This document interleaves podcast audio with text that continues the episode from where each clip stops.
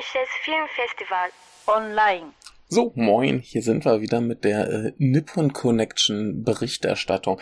Ähm, ich weiß noch nicht, wann diese Folge hier erscheint. Wahrscheinlich geht's alles ein bisschen drunter und drüber, weil wir in den anderen Folgen so viel Gäste hatten und bis das dann mit eingeklärt ist und hin und her, könnte es sein, dass diese hier früher kommt als die andere.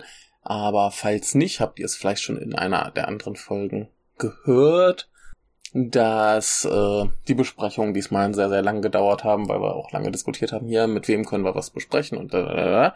Und jetzt sind halt ein paar Filme liegen geblieben. Ich wollte die schon sehr, sehr lange allein besprechen, beziehungsweise war für so ein paar der Titel noch ein Gast im Gespräch, der hat es aber dann doch nicht mehr geschafft und so weiter und so fort. Jedenfalls werde ich jetzt die verbleibenden zehn Filme nach äh, bestem Wissen und Gewissen noch besprechen, auch wenn die Nippon Connection schon sehr, sehr lange her ist, aber ich denke, ähm, Kurzkritiken sind überall noch drin. Das waren jetzt alles keine super komplizierten Filme bei der Besprechung zu Shell and Joint mit äh, dem Johannes Michael Robert ähm, hat's schon derb gehakt, weil wir da schon nicht mehr die Bezüge zwischen den einzelnen Geschichten zusammen bekamen. Aber ich glaube, bei dem, was jetzt noch übrig ist, sollte es auf jeden Fall überall reichen, so ein paar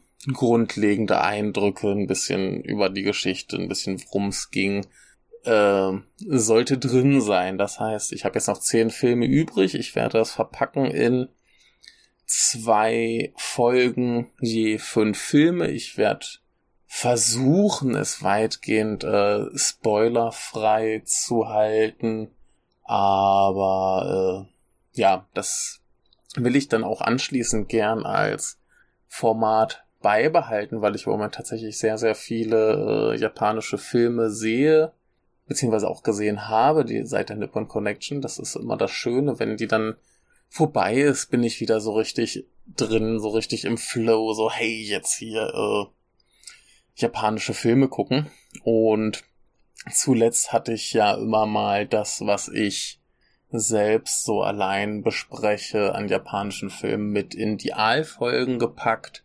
Aber so viel wie ich im Moment gucke, lohnt sich, glaube ich, da so Einzelfolgen zu machen und dann werde ich vielleicht einfach dabei bleiben, so fünf Filme in einer Folge, Kurzbesprechung, möglichst spoilerfrei. Was ist es? Wie ist es gemacht? Worum geht's ein bisschen? Und den nächsten. Ne, also, das war das vielleicht auch in, weiß nicht, 30, 40, 50 Minuten äh, erledigt kriegen, denn wenn ich hier alleine 10 Minuten über einen Film monologisiere, ist das, glaube ich, auch äh, durchaus ausreichend. Und ähm, ja, wie gesagt, ich hoffe, das kann ich beibehalten und so ein bisschen als neues Format etablieren. Das wird auch äh, in den späteren Folgen, also nach der Nippon Connection Besprechung, weiß ich jetzt schon, werden einige Sachen kommen, die wir auf jeden Fall nochmal ausführlicher äh, besprechen werden. Zum Beispiel werden dann ein paar Filme von äh, vom guten Obayashi kommen, wo wir jetzt auf der Nippon Connection den Labyrinth of Cinema hatten und äh, da bin ich auch gerade so ein bisschen dabei, die älteren nachzuholen. Und äh, ja, deswegen, ich hoffe, das klappt ganz gut. Ich hoffe, da gibt's Leute, die das interessiert und ähm, ich versuche jetzt auch in letzter Zeit öfter mal die äh, Kinema Junpo zu lesen. Das ist äh, die, soweit ich weiß, älteste Filmzeitschrift Japans. Die kommt äh, aber auch zweimal im Monat und bei meiner Lesegeschwindigkeit im Japanischen ist das viel, viel zu schnell für mich. Aber ich versuche mal auch immer so ein bisschen davon noch mit einzubringen und da werden wir dann auch, wenn wir mit der Nippon Collection durch sind, zu ein, zwei Themen kommen, die ich daher habe. Und ist vielleicht ganz spannend, einfach so wirklich filmfokussierte Folgen zu haben. Den AHL wird es trotzdem wieder geben. War jetzt lange Pause. Ich hatte wegen Corona erstens äh, ziemlich schlechte Laune über weite Strecken, hatte nicht viel zu erzählen, weil ich halt einfach zu Hause war und keine Muße hatte, mir Filme anzugucken. Ich hatte nicht viel Muße zu zocken. Das war mehr so, so existieren. Und äh, nur übers Existieren reden ist dann auch irgendwann ein bisschen äh, anstrengend. Ich hatte keine Lust, Nachrichten zu lesen und deswegen ist das ein bisschen untergegangen. Aber ja, jetzt wollen wir erstmal die letzten Filme der Nippon Connection äh, nachholen. Und die ersten beiden, die ich hier habe, die habe ich auch schon bei Schöner Denken mit besprochen. Also wer da noch ein bisschen mehr zu hören möchte, der kann sich da dann gerne die Folge angucken. Ich weiß gerade gar nicht auswendig, ob sie schon erschienen ist, aber ich glaube, die kommt erst noch. Und zwar geht es einmal um The Journalist und I Documentary of the Journalist, beide aus dem Jahre 2019 und ähm, der Film The Journalist, der heißt im Original äh, Shimbun äh, Kisha. Äh, der basiert halt auf dem Buch einer Journalistin, die heißt, wenn ich das richtig sehe, Isoko Mochizuki. Und ja, auf ihrem Buch basiert dieser Film. Sie ist ein bisschen bekannt geworden als vor ein paar Jahren. Wir haben es äh, damals noch im äh, Wochenrückblick besprochen. Da gab es einen Vergewaltigungsskandal, ein Autor, ich weiß nicht mehr, ob er, ich glaube, das war eher so, so, so Art, äh, der hat, glaube ich, biografisches über Shinzo Abe geschrieben, war auch ganz dicke mit dem. Ähm, der hat quasi eine, eine betrunkene Journalistin äh, vergewaltigt und ähm, da gab es einen riesen Skandal, weil sie halt in die Öffentlichkeit gegangen ist, hat das angeklagt äh, ist vor Gericht gezogen und so weiter. Und da hat sie hier, glaube ich, ähm, sehr vehement ähm, berichtet. Und ja, bleiben wir erstmal bei der Doku. Äh, da haben wir quasi diese Journalistin und sie ist offenbar bekannt in Japan dafür, dass sie bei, naja, in Deutschland haben wir unsere Bundespressekonferenz und äh, sowas ähnliches gibt's halt in Japan auch, wo dann quasi der Pressesprecher der Regierung, ich habe gerade seinen, seinen Namen vergessen, das ist ein ganz unsympathischer Typ. Ähm, jedenfalls geht sie immer zu diesen Presseveranstaltungen und versucht halt Fragen zu stellen. Und ähm, sie wird halt quasi immer abgebrochen. Also da gibt es keine Regelung, dass äh, man nur eine bestimmte Menge an Fragen stellen darf, aber immer wenn sie dann so zwei gestellt hat, dann wird die Veranstaltung beendet, denn man hat ja keine Zeit mehr. Und es gibt etliche Szenen, wo sie versucht, eine Frage zu stellen und dann versucht sie halt erstmal einen Kontext herzustellen und der Moderator der Veranstaltung unterbricht sie halt einfach tausendmal während einer äh, Frage und äh, das ist sehr, sehr unangenehm zu sehen.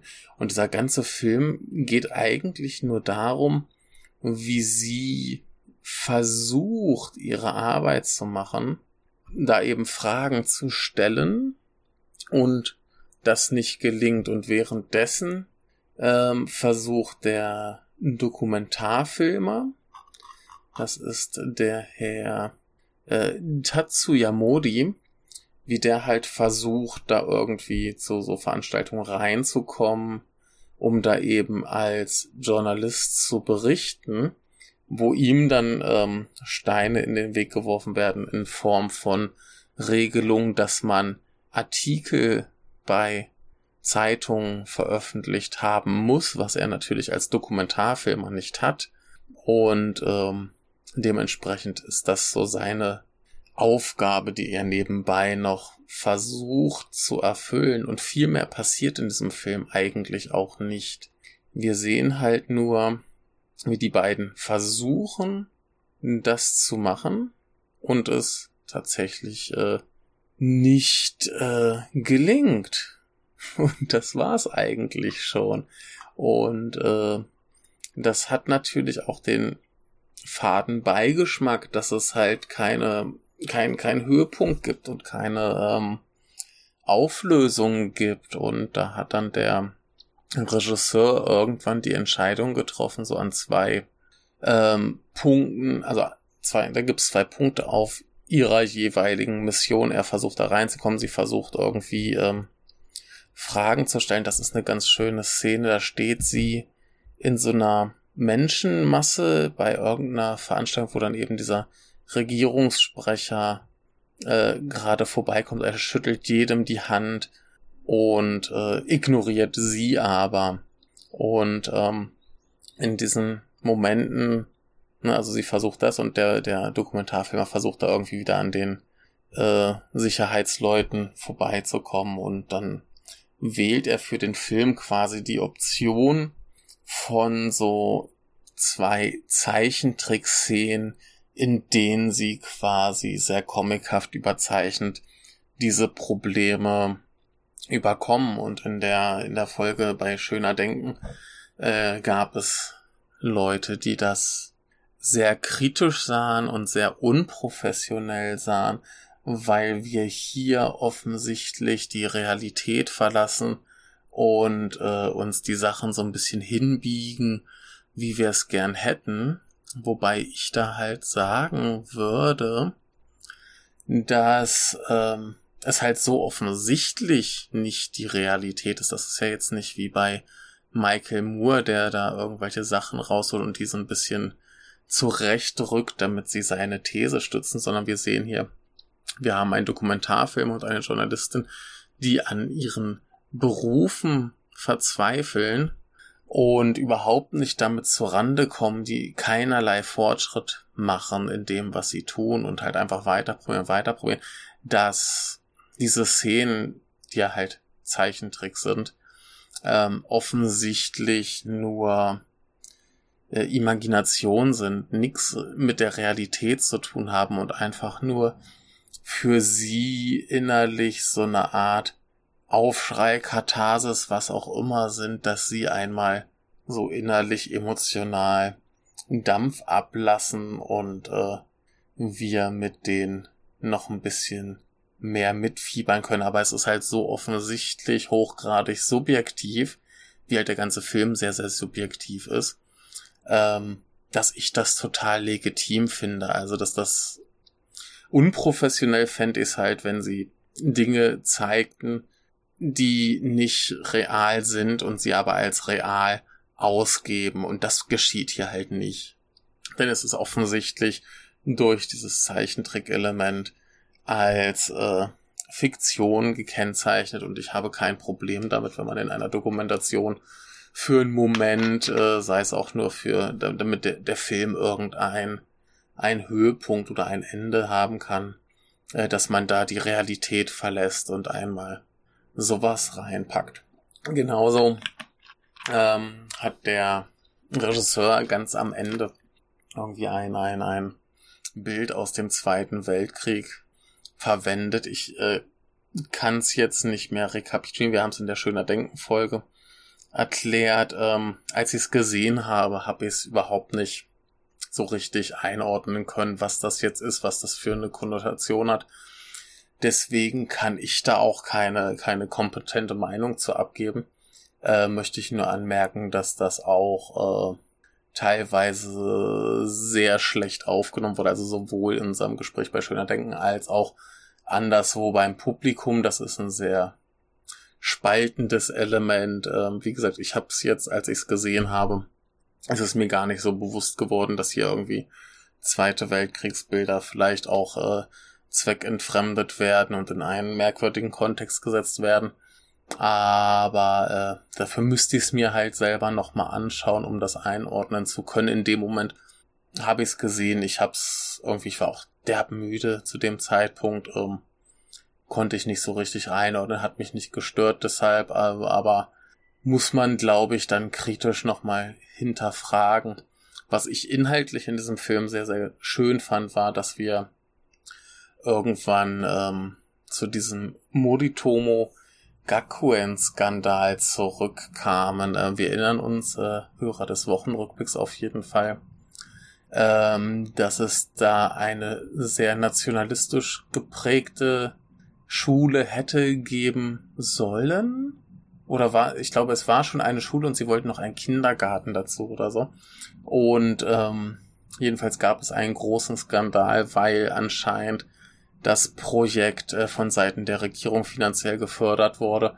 Ähm, nach dem Skandal wurde halt der Schulleiter äh, von Abe hinterrücks äh, in die, in die, äh, wie sagt man, hinterrücks, äh, sagen wir hintergangen und äh, an die Meute verfüttert. Und hier hatten wir dann ein Interview mit ihm, wo er mal darüber spricht, äh, was so ein richtiger National, äh, so ein richtiger Patriot ist. Und das ist äh, sehr, sehr lustig, wie er das einordnet, weil er, glaube ich, eher so an etwas liberal denkende Menschen äh, seine Definition bindet. Er ist auf jeden Fall ein sehr, sehr unterhaltsames Gespräch und der ganze Film ist sehr unterhaltsam eigentlich für das, was er zeigt. Also im Prinzip sehen wir nur diese, diese Journalistin, die versucht, wirklich grundlegende äh, Arbeit zu tun, was halt vollkommen selbstverständlich wäre. Also ich meine, der, der Vergleich zu einem äh, Thilo Jung, der in der Bundespressekonferenz sitzt und da irgendwie mehr oder minder schlaue Fragen stellt, äh, liegt halt nahe. Und nur, dass sie halt hier wirklich aktiv von Seiten der Regierung auf diesem wirklich grundlegenden Level sabotiert wird. Nur weil sie keine Lust haben, kritische Fragen zu stellen. Dazu muss man halt ein bisschen in Kontext setzen, dass sehr stark geregelt ist, welche Medien zu diesen Veranstaltungen dürfen. Es gibt so ein Presseclub-System, da muss man halt Mitglied sein und manche Zeitungen und Zeitschriften sind es halt nicht. Die können dann halt zu bestimmten Veranstaltungen nicht gehen. Deshalb ist auch diese Regelung, dass der Regisseur nicht einfach mal so da rein kann. Der kann sich nicht einfach anmelden. Und ähm, da ist dann ganz oft so, dass äh, im Prinzip die meisten Journalisten, die da sind, wissen, sie dürfen keine allzu kritischen Fragen stellen. Und deshalb ist das immer so eine relativ entspannte äh, Geschichte. Genauso wie es oft ist, dass wenn, wenn Regierungsmenschen, Politiker Interviews geben, dass vorher die Fragen eingereicht werden müssen. Und äh, hier werden halt einfach Fragen gestellt. Und sie ist halt irgendwie die eine, die sehr unangenehme, kritische Fragen stellt und äh, deshalb eben auf diesem grundlegenden, fundamental grundlegenden Level seitens der Regierung sabotiert wird. Und das einfach schon zu sehen, ist äh, sehr, sehr spannend. Also ich meine, in Deutschland, wir, wenn man jetzt als Beispiel Tilo Jung sieht, der jetzt äh, längst nicht so, so schlimme äh, äh, Steine in den Weg gelegt bekommt. Ich meine, er kann da einfach sitzen, filmen und fragen, was er möchte, mehr oder minder. Ne? Und im schlimmsten Fall sagt dann mal die äh, Regierung äh, kein Kommentar. Und hier, ja, wie gesagt, sie kommt nicht mal dazu, die Frage richtig zu stellen. Sie darf keine Folgefragen stellen. Und anschließend sagt sie auch mal nur, ja, das haben wir doch schon beantwortet, kein Kommentar, bla, fertig. Und ähm, das einfach mal mit anzusehen ist ganz spannend. Also über die Spieldauer des Films, der geht 113 Minuten, kann es vielleicht auch ein bisschen äh, ermüdend werden. Also der, der, der hält nicht komplett die, äh, die, die, die, die Spannung hoch. Dafür passiert halt auch zu wenig, aber es ist auf jeden Fall meines Erachtens ein sehr guter, sehr sehenswerter Film, gerade wenn man halt ein bisschen verstehen möchte, warum Japan in Sachen äh, Meinungsfreiheit, Pressefreiheit und so weiter doch ein bisschen äh, Probleme hat. So, und das wurde jetzt quasi in einen Spielfilm umgebaut, der heißt The Journalist. Shimbun Kisha, habe ich glaube ich vorhin schon erwähnt, äh, von einem Menschen namens Michihito Fuji, und wer sich erinnert an die Nippon Connection vor ein paar Jahren, also der Film ist aus dem Jahr 2018 und ich glaube, das war da irgendeine Premiere, also muss das die Nippon Connection 2018 gewesen sein. Und ähm, da gab es auch eine sehr schöne Folge zu äh, bei, bei Schöner Denken, die ich nur empfehlen kann. Bei uns haben wir ihn, glaube ich, auch besprochen, oder ich habe ihn besprochen. Äh, ich war bei dem Film noch halbwegs gnädig. Er hat aber gerade von Alex, von den Abspannguckern, enormen Hass auf sich gezogen und das fand ich sehr, sehr unterhaltsam. Und ich kann da eigentlich auch zustimmen. Und ähm, dieser Film hat auch bei unserer Besprechung bei Schöner Denken sehr viel Zorn einiger Menschen auf sich gezogen und ich bin auch wieder etwas äh, gnädiger. Ähm, hier ist aber die Geschichte sehr anders als in der Dokumentation. Wir haben auch eine Journalistin, in diesem Fall gespielt von einer äh, äh, koreanischen Schauspielerin. Ähm, ein sehr schwieriger Name, deswegen werde ich es nicht versuchen, ihn auszusprechen. Sie hat aber zum Beispiel auch in Train to Busan mitgespielt und äh, macht das hier auch sehr, sehr gut. Sie ist eigentlich so noch das Highlight des äh, Films. Und ähm, sie spielt hier quasi eine äh, halbjapanische äh, Journalistin, die, glaube ich, Mutter als Muttersprache eigentlich Englisch hat und dann eben nach Japan kam, um Journalistin zu werden, nachdem ihr Vater, ähm, der hat ein, ein Artikel veröffentlicht, der war auch Journalist und ähm, dieser Artikel war offenbar falsch. Fake News, Fake News und das hat ihm seine Karriere ruiniert. Ich weiß schon gar nicht mehr, ob er sich dann vielleicht auch äh, umgebracht hat oder so. Ich, ich erinnere mich jetzt an, an diese Details nicht mehr so ganz. Aber das ist auch nicht so wichtig. Jedenfalls ähm, will sie quasi aufgrund dieser Geschichte mit ihrem Vater eine gute äh, Journalistin werden und halt gegen die, gegen alle Widrigkeiten äh, ankämpfen. Äh, und es ist sehr, sehr plakativ von Anfang an inszeniert. Wir sehen sie, wie sie äh, an ihrem Schreibtisch zu Hause Sachen aufschreibt und dann nochmal wichtige Wörter äh, einkreist. Hier gucke, das ist ganz, ganz wichtig. Ähm, was äh, auf den Zuschauer wie ein extrem plumpes Stilmittel wirkt, ähm, um, um einfach den Zuschauer, äh, den Blick des Zuschauers auf bestimmte Elemente zu lenken und dass, dass auch wirklich jeder Depp versteht, ah, dieses Wort ist wichtig. Und wenn ich das jetzt nicht schon tausendmal bei meinen äh, Schülern gesehen hätte, wie sie sich ein wichtiges Wort nochmal extra einkreisen, damit sie das auf keinen Fall vergessen, dann äh, würde ich mich da entschließen. Es ist aber auf jeden Fall, ähm, ich, ich kann verstehen, wenn man da so ein bisschen so, uh, warum so plumpe Bildsprache? Und das mit der plumpen Bildsprache zieht sich durch den ganzen Film. Später werden äh, Bösewichte etabliert, die in sehr finsteren, dunkelblau beleuchteten Räumen sitzen, damit auch jeder versteht, das sind die Bösen.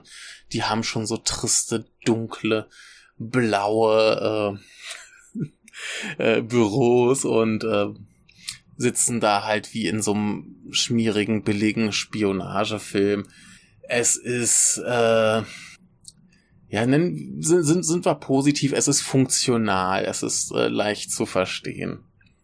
Und jedenfalls ähm, kriegt sie jetzt irgendwie Unterlagen aus äh, Regierungskreisen, die suggerieren, dass da irgendwo ein eine, äh, ich glaube, Uni-Fakultät äh, geplant ist, wo schlimme Dinge passieren könnten, wo es auf jeden Fall nicht mit rechten Dingen zu tun äh, hat. Und ähm, sie zieht nun los, geht dieser Spur nach. Sie trifft einen ähm, Regierungsbeamten, der das eben irgendwie geleakt hat. Und dann gibt's halt so einen typischen Whistleblower-Journalistenfilm.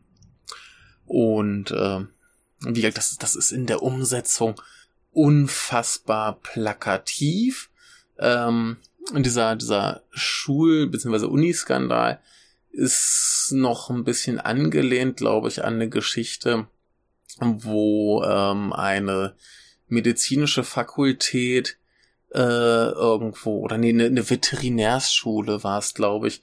Die sollte noch irgendwo ähm, gegründet werden, wo extra dann die äh, gesetzlichen Richtlinien verändert werden mussten, damit äh, das an dem Standort, wo es dann hätte entstehen sollen, äh, entstehen kann. Und ich bin mir nicht mehr ganz sicher, ob das in der Realität durchkam oder ob es dann durch diesen Skandal scheiterte. Äh, wir haben es aber auch im Wochenrückblick äh, besprochen. Also, das sind alles so Geschichten von vor ein paar Jahren und große Skandale. Und natürlich traut sich dieser Film nicht, weil es ist, es ist ein Mainstream-Film.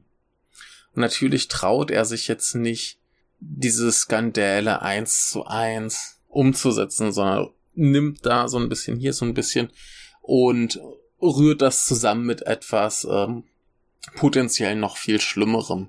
Also, wenn man jetzt hört, äh, keine Ahnung, wenn ich jetzt höre, da ist irgendwo so eine Veterinärschule, könnte man jetzt ableiten, okay, da sind vielleicht äh, dubiose Tierexperimente, die dann im Hintergrund laufen und so. Auf dem Level äh, puppt sich hier dann halt ein, ein Skandal.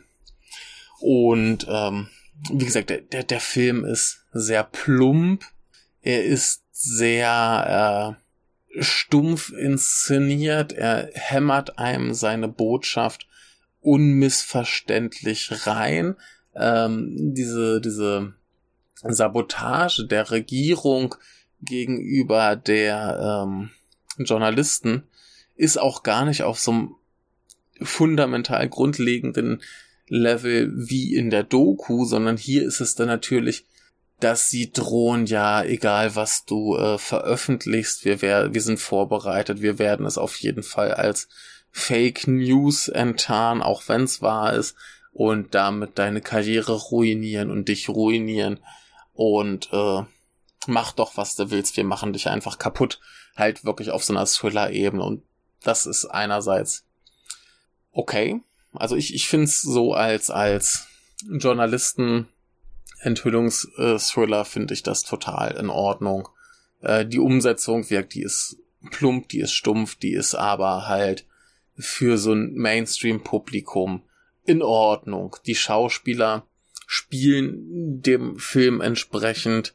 Äh, da ist keinerlei Subtilität drin, da ist nix, aber äh, unsere Protagonistin ist äh, sympathisch, ihr, äh, ihr Whistleblower, man, man, man kriegt halt seine, seine äh, Zerrissenheit mit so zwischen äh, ich muss das eigentlich rauslassen und ich kann mir damit mein ganzes Leben ruinieren. Äh, die Bösen sind offensichtlich böse. Es kommt alles rüber. Und dementsprechend ähm, möchte ich jetzt nicht sagen, dass das ein ganz, ganz großartiger Film ist, der jetzt irgendwie im Thriller-Genre irgendwas äh, aufregend Neues macht, aber es ist zumindest ein Film, der dazu gemacht wurde, ein breites Publikum darauf aufmerksam zu machen, dass die Regierung die Medien ähm, manipuliert und das halt man muss es ein bisschen übertreiben, man muss es ein bisschen ähm, abstrakter, also ein bisschen weiter von der Realität entfernt machen als jetzt zum Beispiel in der Doku. Ähm, aber äh, also damit man halt jetzt nicht unbedingt in mit Stress äh, äh, in Stress mit der Regierung kommt, denn man weiß auch, dass es Filme gibt, es gibt ähm, die die ähm, halt von den Kinos aus Angst vor vor äh, sagt man, Repression, Strafen, was auch immer, seitens der Regierung, äh, dass die dann halt freiwillig nicht gezeigt werden. Zum Beispiel gab es da mal einen Film, der ist bei Third Window Films erschienen, ähm, über, über Polizisten, die halt zum Beispiel äh, Frauen missverbrauchen und Frauen misshandeln und äh, andererlei schlimme Dinge tun ähm, der hieß, glaube ich, Confessions of a Dog. Der ist äh, sehr gut, aber weil das Thema halt zu heiß war und zu nah an der Realität war, ähm, auf der, auf der Disc, auf dem Cover heißt es ganz plakativ, der wurde in Japan verboten.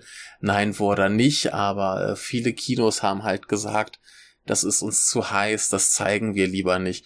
Und insofern kann ich verstehen, dass man jetzt hier bei diesem großen Mainstream-Film gesagt hat, ey, wir wollen das mal lieber auf Nummer sicher spielen und bleiben ein bisschen weiter von der Re Realität weg. Wir treiben es ein bisschen weiter in diesen Thriller-Genre-Kosmos, äh, dass man das halt gut äh, verdauen kann und nicht irgendwie in Probleme kommt.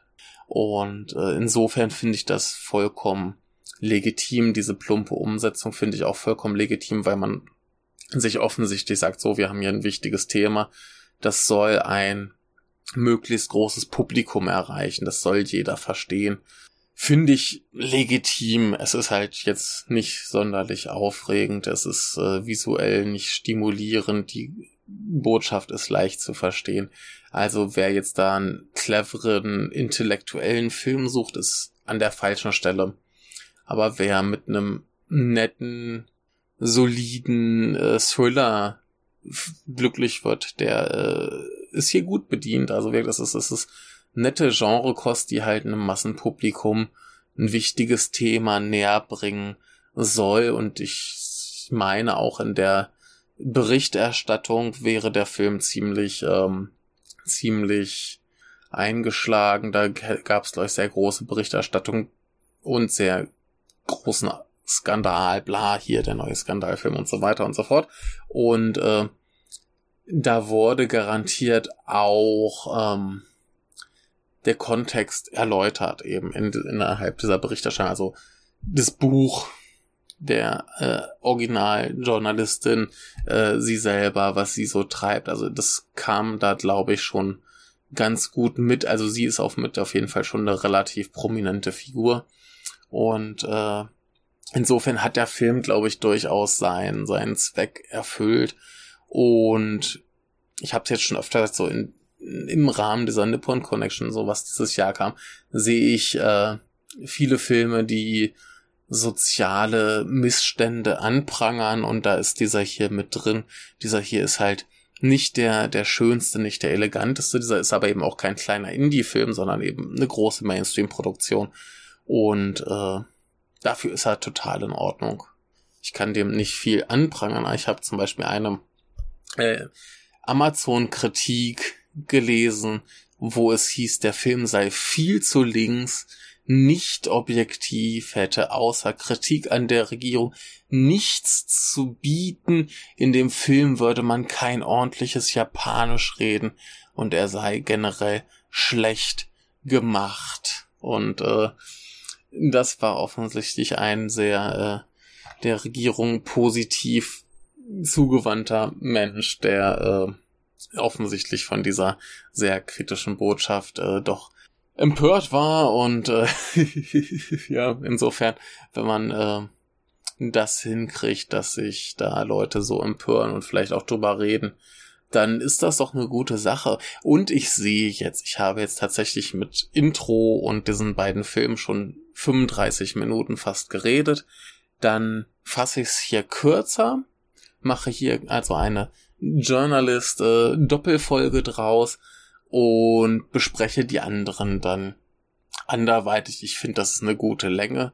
Äh, entschuldigt, dass ich meinen eigenen Plan jetzt während der Aufnahme schon über den Haufen schmeiße und einfach sage, so, äh, tschüss Leute, bis zum nächsten Mal. Demnächst geht's weiter.